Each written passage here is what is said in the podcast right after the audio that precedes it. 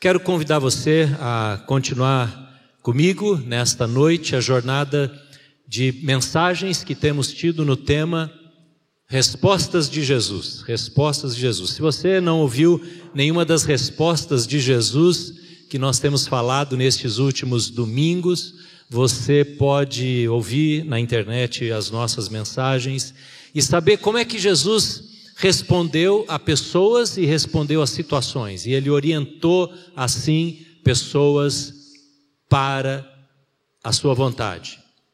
Semana passada nós ouvimos uma resposta de Jesus a uma pergunta dos discípulos, feita com relação aos samaritanos. E os discípulos perguntaram para Jesus: Jesus, o senhor quer que a gente ore ah, para Deus mandar fogo e queimar e destruir esse povo aqui? E Jesus dá a resposta bem oposta àquela que havia intenção, aquela que era a intenção dos discípulos, que era acabar com aquela atitude tão negativa com relação a Jesus. Jesus condena aqueles homens e diz: vocês precisam aprender o que é o reino, porque esse não é o meu espírito. E ele dá uma resposta contundente para aquela situação. Ele diz: vocês não são aqueles que vão condenar e nem julgar estes dessa vila de samaritanos. Hoje, a resposta de Jesus é um pouquinho diferente. Para uma outra pergunta. E eu queria que você falasse comigo essa pergunta aqui: pode um Deus de amor condenar? Fale comigo. Pode um Deus de amor condenar? Essa é a pergunta. Essa pergunta é muito importante para os nossos dias. Responder essa pergunta significa que você vai estar estabelecendo provavelmente uma visão sobre Deus muito diferente do que a nossa sociedade tem sobre Deus. Porque as pessoas estão bastante abertas a crer num Deus de amor, mas bastante fechadas se esse Deus de amor condenar, fizer juízo, estabelecer justiça e apontar o erro e dizer que isso é pecado. Então, a gente poderia dizer assim, numa imagem, eu vou tentar transformar isso numa imagem. A sociedade diria assim, a pessoa que não conhece o Evangelho diz assim: Deus é amor. E diz assim: Deus é juiz. Pegou a ideia? As pessoas estão muito abertas em crer num Deus que tolera, que abençoa, desde que você e eu não estejamos fazendo alguma coisa que prejudique alguém, tudo bem, não tem problema, porque Ele é amor. E todos os caminhos levam a Ele, não importa como a pessoa busca, mas se busca sincero, Deus não vai condenar ninguém. Não é assim que a grande parte da, da sociedade, das pessoas pensam.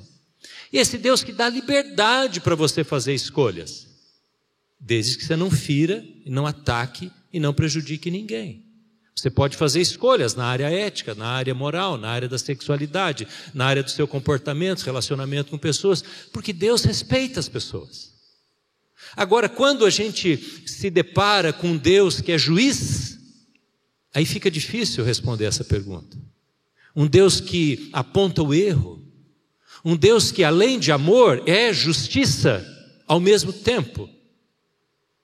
Então, esse Deus que condena, ele não cai bem, ele está desajustado, ele é como que ultrapassado, na verdade. A gente precisa fazer um upgrade de Deus, dos conceitos de Deus para que a gente se torne mais palatável, para que a fé, o cristianismo se torne mais palatável e aceito para as pessoas, a gente precisa adaptar um pouco.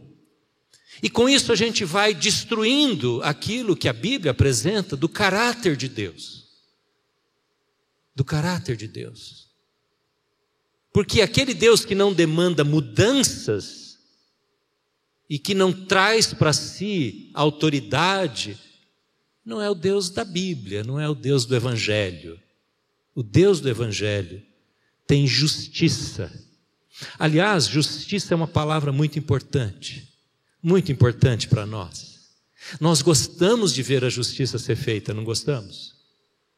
A gente tem frases como ah, a justiça tarda, mas não falha, porque a gente fica esperando que seja feita a justiça nos tribunais, quando nós temos uma ação judicial, por exemplo, e a gente diz Deus é justo, não é? Esta é uma afirmação na boca de muitas pessoas.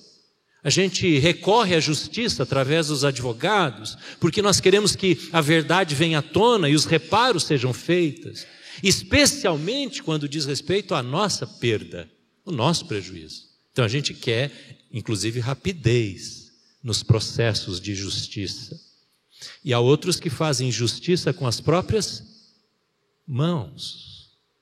Ao se verem injustiçados, eles tentam de alguma maneira fazer justiça com as próprias mãos.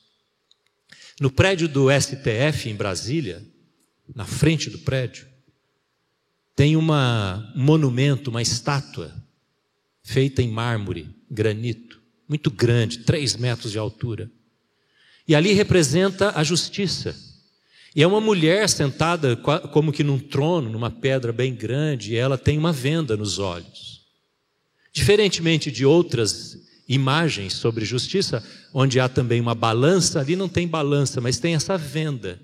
E há uma espada no colo dessa mulher repousando nas pernas desta mulher. Dando a ideia, segundo o artista, que após realizar a justiça, ela descansa a espada da condenação, que foi usada pela justiça. É essa a ideia. Aliás, STF e justiça no Brasil tem estado na boca de todo mundo, não é?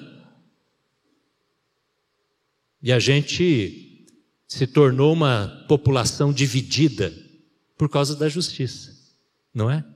Nos últimos anos, há um lado que ah, concorda com aquilo que foi feito, um lado que discorda com aquilo que foi feito, que está sendo feito, e assim a justiça tem sido assunto de nossa boca, de nossas conversas. Porque nós queremos que a justiça seja feita, nós não toleramos quando há manifestação de injustiça. Então, a justiça é presente na Bíblia, é tão presente que Jesus, um dia ele disse assim: Bem-aventurados os que têm fome e sede do quê? De justiça. Ele não falou de amor, de paz. Ele trata desse assunto em outro texto. Ali ele diz fome e sede de justiça, porque é isso que nós temos. Tem hora que você não fica irado, revoltado, dá uma sede, não é? Uma vontade de ver a justiça se manifestando, e ela às vezes é tardia, ela demora, ela nem é feita. Ah, os crimes às vezes prescrevem, porque a justiça não é realizada. Isso abala, abate a gente, a gente fica triste, magoado, decepcionado, e a nossa emoção vai lá para baixo, no que diz respeito ao país, à nação e assim por diante. Quero convidar você a abrir então a Bíblia no Evangelho de Lucas. Esse mês nós estamos olhando Lucas, né? E fazendo essa pergunta para Jesus e vendo as respostas de Jesus. Lucas 19, está aí o texto para você ver. Há duas semanas a gente viu a entrada de Jesus em Jerusalém, chamada entrada triunfal. Na verdade, uma entrada muito simples ah, de Jesus chegando para a sua morte. Não tem nenhum triunfalismo, nenhuma euforia da parte de Jesus. O povo sim está eufórico. capítulo 19 descreve isso. Hoje nós vamos seguir essa história, quando Jesus já chega em Jerusalém e ele está adentrando a cidade, versículo 41 do Evangelho de Lucas, capítulo 19. Quando se aproximou e viu a cidade, Jesus chorou sobre ela e disse: Se você compreendesse nesse dia, sim, você também, o que traz a paz, mas agora isso está oculto aos seus olhos. Virão dias em que os seus inimigos construirão trincheiras contra você e a rodearão e a cercarão de todos os lados também a lançarão por terra, você e os seus filhos. Não deixarão pedra sobre pedra, porque você não reconheceu a oportunidade que Deus lhe concedeu.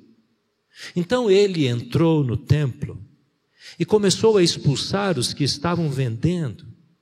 E disse-lhes: Está escrito, a minha casa será casa de oração, mas vocês fizeram dela um covil de ladrões. Qual que é a pergunta que nós temos para responder hoje, ou para pedir a resposta de Jesus? Pode um Deus de amor condenar? Você pode repetir essa frase? Você em casa também? Pode um Deus de amor condenar? Se nós conseguirmos ouvir Jesus na história desse texto, nós vamos descobrir um pouco mais do caráter de Deus. E quando nós descobrimos o caráter de Deus, nós passamos a viver na perspectiva do reino de Deus.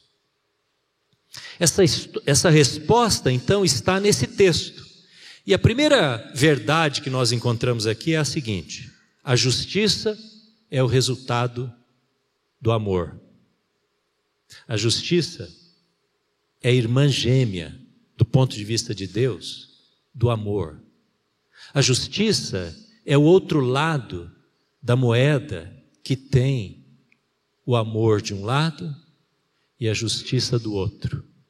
É isso que nós encontramos aqui, que a justiça de Deus ou a condenação de Deus não é resultado de uma ira. Na mitologia grega você vê os deuses criando as coisas, resultado de conflito, de ira, de ódio, de vingança, de atrito. E eles então, segundo eles dizem, não é, na mitologia, os deuses vão criando. Deus tem como resultado do seu amor a justiça. E a sua justiça vem atrelada, vem junto com o amor, não é pela ira. Esses dias conversando com uma pessoa e ela está dizendo: Pastor, Deus deve estar muito bravo comigo. Muito bravo. Deus deve estar irado e eu preciso perguntar para ele o que, é que está acontecendo, porque alguma série de coisas bem ruins aconteceram comigo nos últimos meses. Olha, esse, você já ouviu alguém falar assim também? Nossa, esse ano foi terrível, ano passado foi assim. E parece que naquele tempo se levantou a mão de Deus e distribuiu uma série de eventos que foram trágicos. E a pessoa fica olhando a vida do ponto de vista da ira de Deus.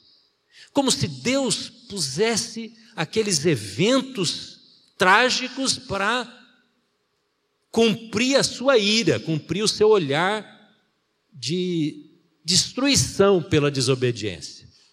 Isso é um conceito que não é bíblico. Não é bíblico. O que nós vemos neste texto é que Jesus vem fazendo uma série de manifestações de amor antes dele entrar na cidade. Quando ele entra na cidade, é verdade, ele vai ver, nós vamos ver aqui, ele dá uma palavra de condenação dura, dura de ouvir, mas antes disso, Jesus tinha iniciado essa caminhada lá do Mar da Galileia, do Lago da Galileia, em direção a Jerusalém pela última vez, fazendo tantos atos de amor que a gente não pode entender, imaginar. Já chegando perto da cidade, ele entra numa casa de um homem corrupto, mas que estava passando por um processo de arrependimento, e ele chega para esse homem, você conhece a história do homem que subiu na árvore, Zaqueu, e ele diz: Eu vou jantar na sua casa, porque ele viu aquele coração totalmente corrompido, que fazia injustiças e usava o seu poder para destruir a economia das famílias, das pessoas, cobrando impostos duros de serem pagos. E Jesus diz: Eu vou entrar na sua casa porque eu vou fazer salvação no seu lar. E aconteceu isso. Depois ele olha um homem já numa posição totalmente contrária na sociedade, economicamente falando, um mendigo cego, que não conseguia ver e não tinha recursos financeiros. E Jesus olha para ele, o cura e o restaura a dignidade, ele agora pode trabalhar e não depender mais das esmolas. E Jesus vai fazendo esses atos de amor, e ele vai atraindo as pessoas pelo seu amor, pela sua bondade. É esse é o Jesus que nós conhecemos, que vive ao nosso lado, que vive ao seu lado, mesmo quando a tragédia acontece. Ele não deixa de manifestar, de ser o Jesus de amor. Aí ele entra em Jerusalém, ele entra em Jerusalém movido por amor, ele sobe não num cavalo, como era próprio das grandes autoridades, mas sobe num jumento. E ele vai caminhando lentamente, olhando para aquelas, aquela multidão, aquelas pessoas ao seu lado que diziam: Hosana, Hosana, bendito o Rei que vem em nome de Jesus. E ele desce a montanha quando vem lá do mar, desculpe, da montanha da, da, da, das Oliveiras, do Jardim das Oliveiras, ele desce a Jardim das Oliveiras, uma montanha pequena, passa pelo vale do Cedron e chega na muralha de Jerusalém, e diz o texto, aí começa o texto que nós lemos, olhando, chegando Jesus, se aproximando, viu a cidade. Que, que Jesus fez? O que, que aconteceu com Jesus? Você viu o texto? Qual foi a reação de Jesus? Ele chorou.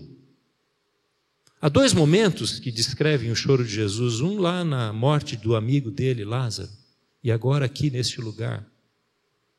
Só que esse choro de Jesus, ele é diferente daquele choro que a lágrima escorre. Porque na história de José, deixa eu só fazer um, um paralelo aqui rápido. Lembra de José do Egito? Lá do Gênesis. Quando os irmãos de José chegam no palácio, e José se identifica para eles, porque eles não sabiam que aquele homem era o irmão que eles tinham vendido. Diz o texto: todo o palácio ouviu o choro de José. A mesma palavra no hebraico é a mesma palavra que tem a tradução agora para o grego. Quando o Antigo Testamento foi traduzido para o hebraico, usou-se esta palavra do choro. Quer dizer, não é uma emoçãozinha, não é um, um choro contido, é uma emoção tão grande, é uma comoção. E ele chora alto, ao que tudo indica, que as pessoas viram Jesus chorando. E aquele momento ficou marcado na memória das pessoas. Esse é o choro de Jesus. Num outro texto que descreve essa cena, lá de, do outro evangelho, diz assim: Ah, Jerusalém, Jerusalém, você que mata os profetas que vêm até você. E ele estava indo para a morte. E ele usa uma figura tão doce, tão delicada. Deus é como uma galinha que colocaria vocês debaixo das suas asas e cuidaria de vocês.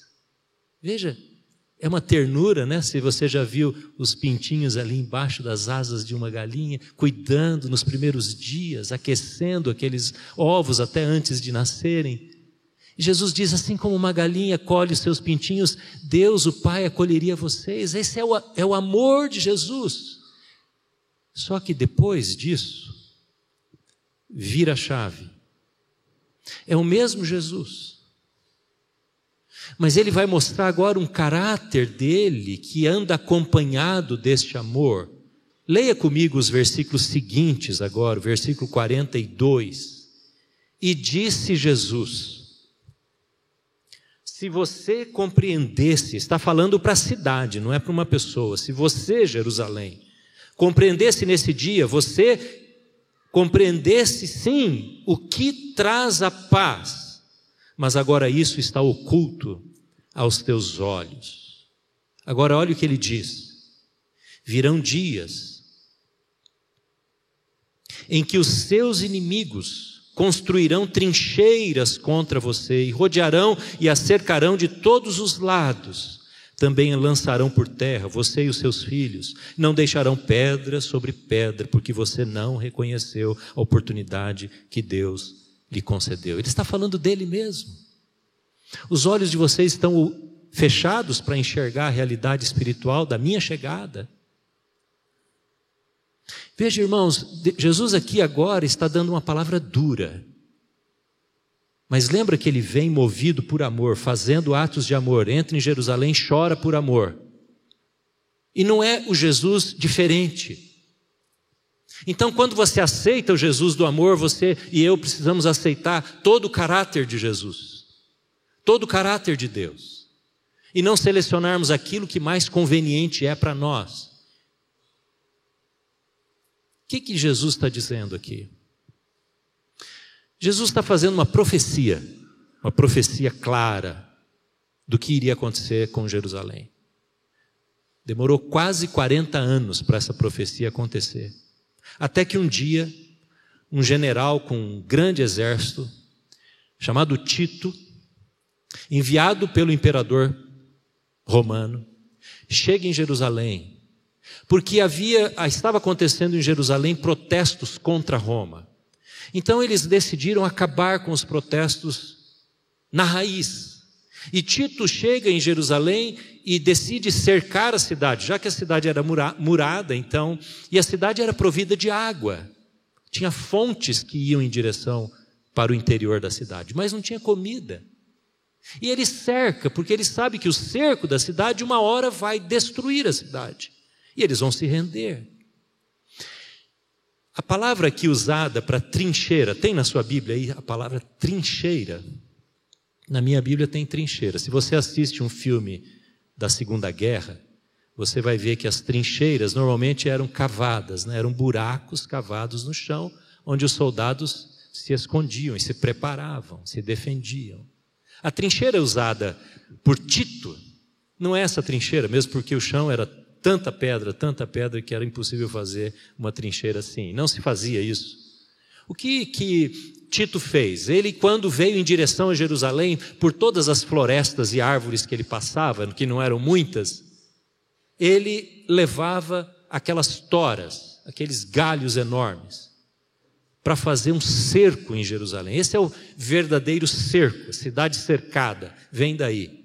E ele usa essas madeiras e faz um cerco em toda a cidade para proteger os seus, seus soldados. Passam-se os dias, Jerusalém não se rende. O que, que ele faz? Ele usa esses, essas trincheiras de madeira para botar fogo nos portões. E ele incendeia todos os portões da cidade de uma vez só. Entra com os soldados, incendeia as casas, especialmente o templo, destrói o templo com fogo, e depois disso, então, ele vai com os seus soldados e destrói as paredes do templo, põe o templo no chão, exatamente do jeito que Jesus profetizou. Jesus, quando entra em Jerusalém, ele está dizendo: vai acontecer condenação.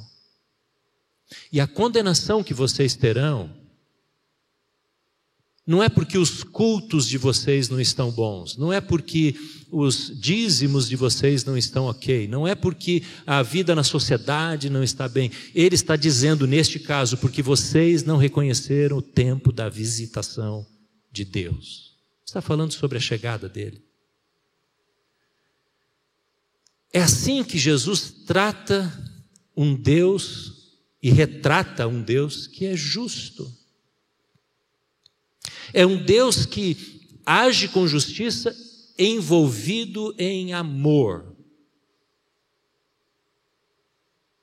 Pessoas amorosas ficam iradas ou não? Claro que ficam. Uma mãe, um pai, um avô que está cuidando de uma criança, de um neto, ele se ira com a rebeldia, com a desobediência, e ele corrige, ele fala duro, às vezes com um jovem, e ele enfrenta e ele condena por amor. A justiça de Deus é para restaurar a criação. Nós somos criação de Deus. E quando ele nos condena e nos chama e nos repreende, que ele nos quer de volta. Ele nos quer de volta. Não é a raiva que move Deus. Quando alguma coisa acontece conosco, pode ser que Deus, uma coisa negativa, ruim, difícil, provação, pode ser que Deus esteja querendo nos revelar alguma coisa. Mas não é como resultado do seu mau humor, o mau humor dele. É resultado do amor dele, amor restaurador do pai que vai em busca dos seus filhos. Assim deveria ser a nossa correção com os nossos filhos, a conversa com os nossos adolescentes, né? os nossos jovens. E, e você, quando ouve a correção, você, filho, né? nós, filhos, deveríamos dizer: isso é fruto do amor. Se os seus filhos não identificam isso, se veem em nós o mau humor, a ira, isso não vai produzir mudança nunca. E o que Jesus está dizendo não é fruto da sua ira. Alguém já disse que o oposto do amor não é ira. Nossa, você está tão irado, você não me ama. O oposto do amor é a indiferença. Indiferença. Se você não corrige alguém, se você não aponta o erro para alguém, pode ser um amigo, pode ser um membro da sua família, pode ser um filho, pode ser o seu pai, a sua mãe, se você não fala, você está indiferente. Você não tem amor. E não é assim que Deus age, com indiferença. Com indiferença. Eu gosto muito nesse assunto do texto de 2 Pedro 3, e ele diz assim: ouça a leitura. Senhor, o Senhor não demora em cumprir a sua promessa, como alguns julgam. Pelo contrário, ele é paciente com vocês, não querendo que ninguém pereça, mas que todos cheguem ao arrependimento. O Senhor não é tardio, diz o texto. Alguns pensam isso. Pensa comigo, quando você vê alguma coisa muito errada, você não tem desejo de que Deus pusesse a mão pesada naquela situação, naquela pessoa, e acabasse com aquela injustiça? Você tem isso ou não? Eu sei que você tem, eu tenho. E há momentos que você olha para o ato de alguém, para um, um ato injusto, violento de alguém, um estupro, uma maldade sem tamanha, como a gente fala, e você pensa, eu gostaria de ver essa pessoa trucidada por Deus. Por que, que Deus não faz isso e aquilo, não é? Porque nós queremos essa manifestação da justiça, mas Pedro diz, e Pedro que andou com Jesus, estava aqui nessa hora, da entrada em Jerusalém, ele diz: O Senhor não tarda a sua justiça. Sabe o que é? É que ele é paciente. Ele está esperando arrependimento. O dia do Senhor vem como um ladrão, é verdade, mas ele retarda esta vinda do dia do Senhor para que haja arrependimento.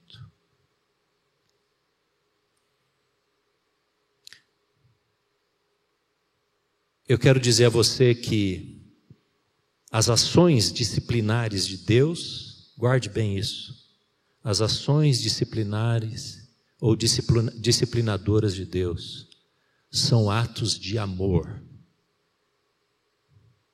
Por, por isso que a Bíblia diz: não se irrite, não desanime quando você for provado. Porque na provação há sabedoria, na provação há encontro com Deus, na provação há reconciliação. E as disciplinas ou as permissões que Deus dá são resultado desse amor. Pense nisso na sua vida. É duro mostrar isso para alguém que não crê, que não conhece o Evangelho, que não conhece a história de Jesus. Mas nós precisamos dizer isso para as pessoas. Quando passarem por provações, tenham alegria, suportem as dificuldades, recebendo com alegria as provações, porque Deus nos trata como a filhos, Hebreus diz, quando Ele nos disciplina.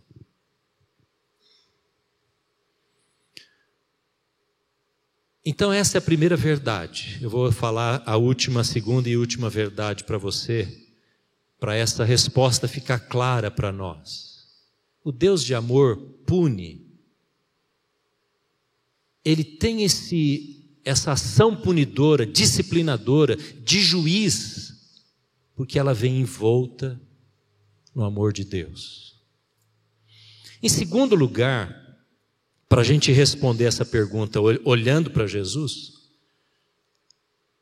vem essa frase: somente a justiça de Deus sacia a nossa fome, a nossa necessidade, o nosso clamor por justiça. A justiça de Deus sacia o nosso clamor por justiça. Vamos ver o que, que acontece aqui. Jesus, depois de fazer essa profecia, ele entra no templo. O que, que acontece no templo? Ele encontra uma bagunça no templo aproveitadores do templo. E tinha dois tipos de pessoas, havia dois tipos de pessoas no templo naquela ocasião, porque era, eram os dias preparatórios para a grande festa da Páscoa, quando os animais eram mortos. Então, no pátio do templo, em volta do templo, tinha banca de venda de animais de tudo quanto é tipo, dos que eram exigidos nos sacrifícios. Pombas, cordeiros, novilhos. E as pessoas chegavam de viagem de países diferentes, os judeus vinham para Jerusalém nesse período, naquela peregrinação gigante, a cidade ficava ah, com muito mais gente do que o normal.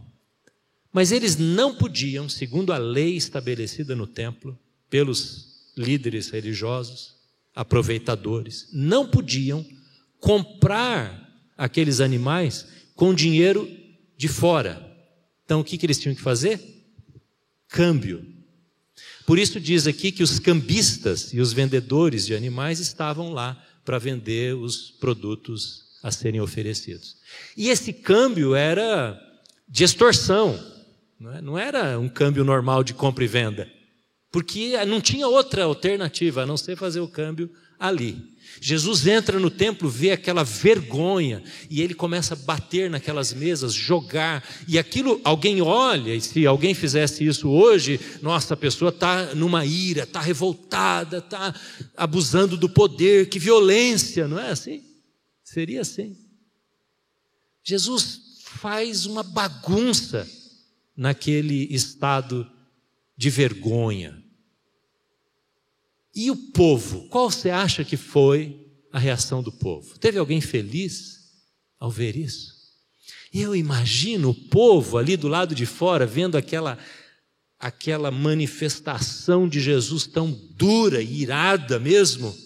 O povo estava fazendo festa.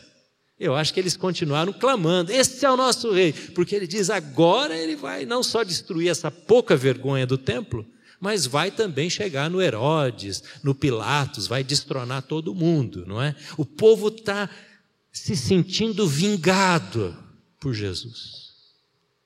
O que, que esse texto nos ensina? Que se nós não olharmos para a justiça de Deus, nós não seremos saciados no nosso desejo de justiça. Deixa eu dar um exemplo. Você talvez conheça e você seja essa pessoa, pode ser. Alguém que entrou na justiça e trouxe uma ação para o judiciário. E ganhou a ação, ou de indenização, ou danos morais. E a pessoa sai de lá com a justiça estabelecida e trazendo a reparação do erro. Mas a alma não se sacia, mesmo tendo sido reparado o erro do ponto de vista financeiro. E a pessoa mar, é, traz, né, marca o seu coração com uma atitude de raiva, de rancor, às vezes de ódio, contra aquela pessoa que fez aquele dano. Se é um dano moral, então nem se fala, não é? Porque a alma da pessoa não é satisfeita com a justiça humana. E se você não transferir, se essa pessoa não transferir para Deus como juiz, a alma não é saciada. O que, que adiantou para aquelas pessoas Jesus ter derrubado aquelas mesas? O que, que você acha que aconteceu no outro ano, na outra peregrinação? A mesma coisa. Só foi parar quando Tito chegou quase 40 anos depois, porque o templo foi destruído. Porque eles olharam aquele ato como um ato de libertação política, religiosa. Mas Jesus olha para eles e diz assim: olha, olha o que Jesus falou para aquele pessoal. Vê se você completa a frase. A minha casa será chamada casa de oração. Que casa é essa? Responda para mim. Que casa que Jesus está falando? Ele não estava falando do templo. Essa é a primeira e óbvia interpretação que nós damos. Jesus está falando do prédio, da casa, do templo feito de pedras. Não, Jesus está falando das pessoas. Das pessoas. Jesus está falando, as pessoas que vêm aqui orar são minha casa. E vocês estão roubando destas casas ao invés de dizer para elas o que elas precisam fazer. Então, para o povo que olhou aquilo como uma manifestação política e religiosa de Jesus, eles não foram saciados. Só foi momentâneo assim. É como aquela pessoa que sai do tribunal, do fórum, ganha a causa e diz: Nossa, lavei a alma, mas não lavou, não. Se ela não transferir, se você e eu não, não transferirmos a justiça para Deus, a ofensa para Deus, você pode receber reparação financeira, que isso não vai saciar o seu coração e nem o meu.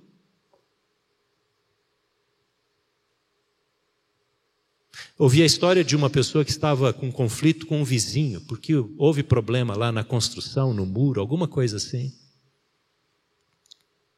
E a pessoa reconheceu que havia danificado a propriedade do vizinho e indenizou essa pessoa.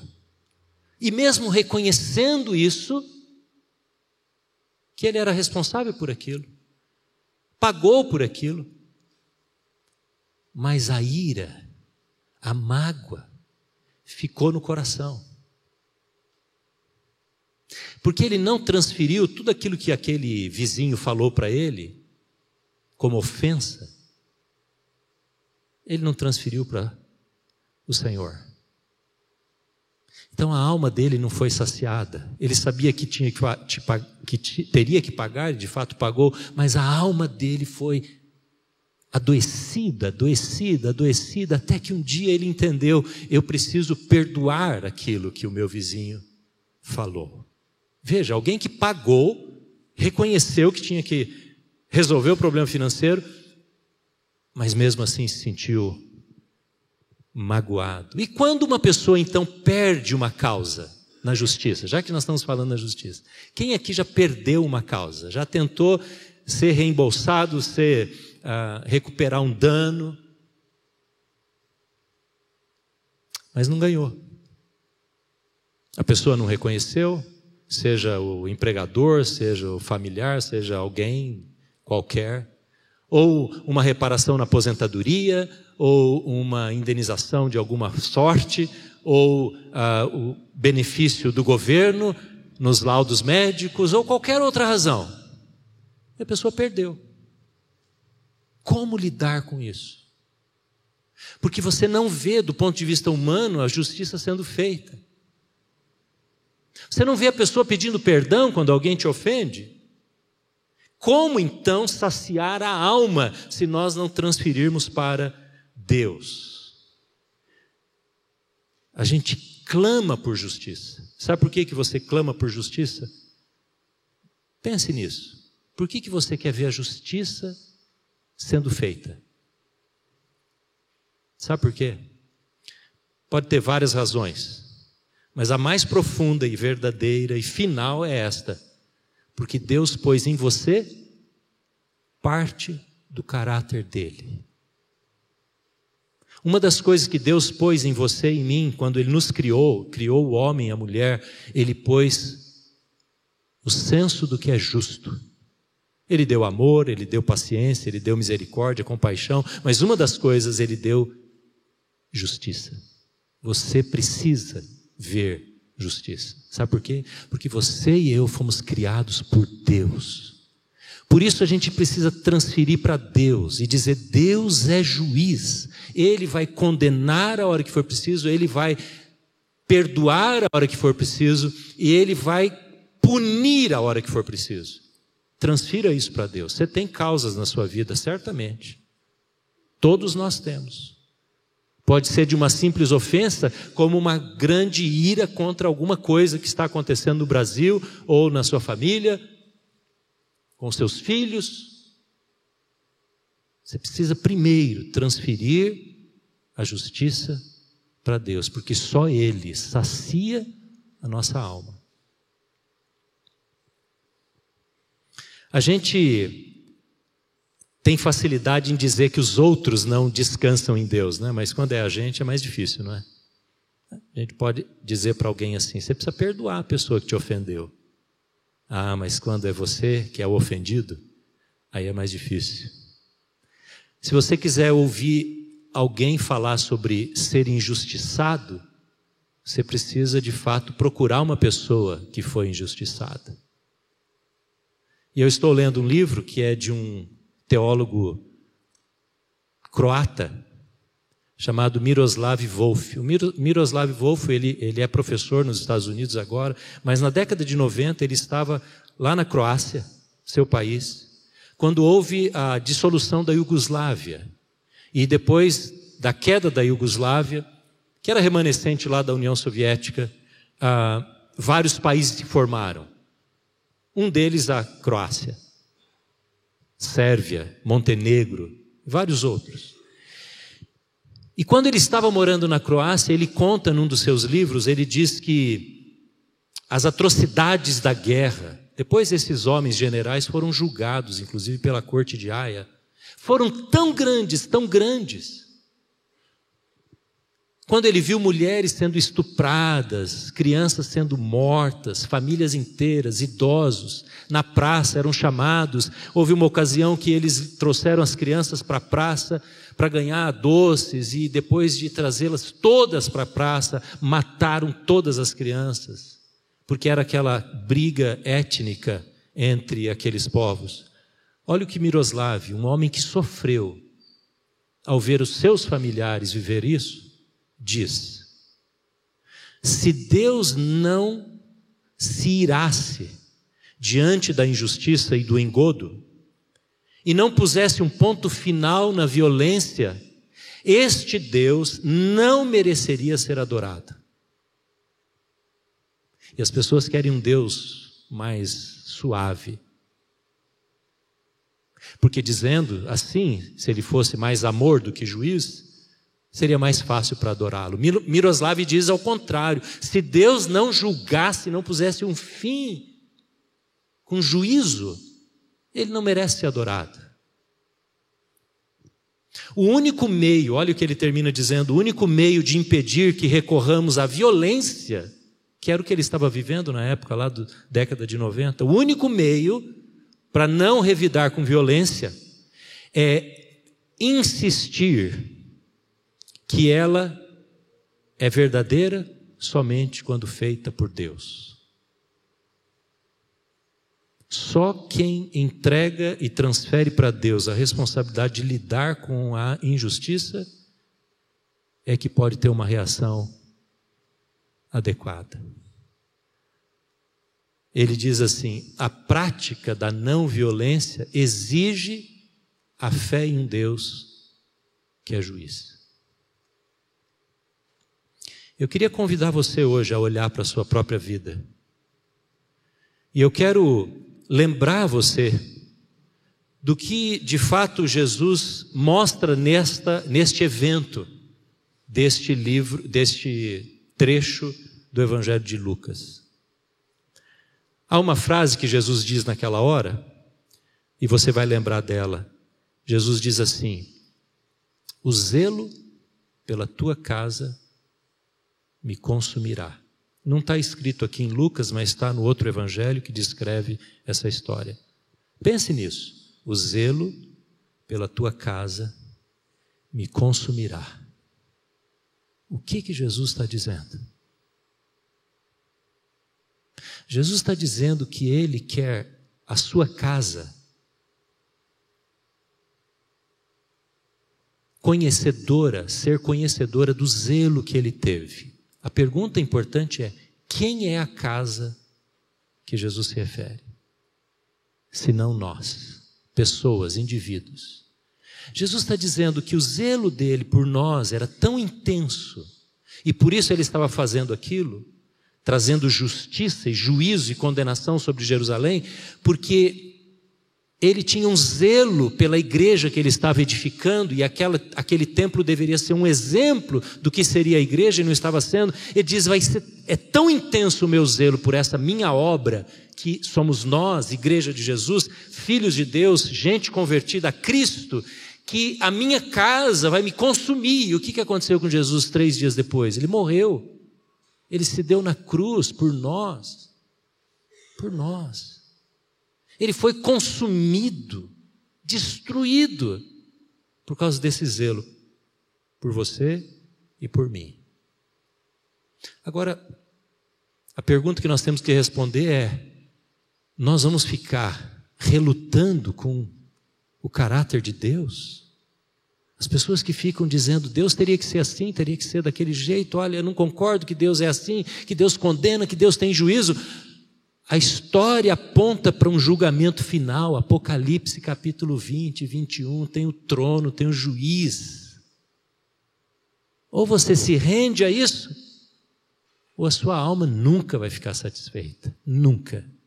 Nem quando a maior justiça dos homens for dada para vingar o seu prejuízo. Não fica satisfeito, porque a satisfação nossa está no que Jesus fez por nós. Então eu te convido hoje a transferir para Deus, transferir. Você está irritado com alguma situação política no Brasil? Está com raiva de alguém? Você vai carregar isso o tempo todo? Você vai querer ser o, o, o vingador dessa situação? Primeiro que a gente não consegue, né? Nós temos o voto para decidir. Pessoas estão carregando ira, revolta transfira para Deus. Pode ser que você não veja ainda a justiça ser feita. Mas você pode transferir para Deus e dizer: Deus sacia a minha alma em Cristo Jesus. Não é o STF, nem o Fórum de Prudente, nem as ações ganhas ou perdidas que vão trazer paz ao coração de uma pessoa. É Cristo Jesus. Talvez você tenha sido ofendido lá na faculdade, no colégio, no seu trabalho. A história da sua vida é cheia de injustiças. Imagina uma criança violentada na infância. Ela olha para a sua história agora como adulto e diz: Como pode isso ter acontecido comigo? Só que o violentador já morreu. Transfira para Jesus. Vamos abaixar as nossas cabeças?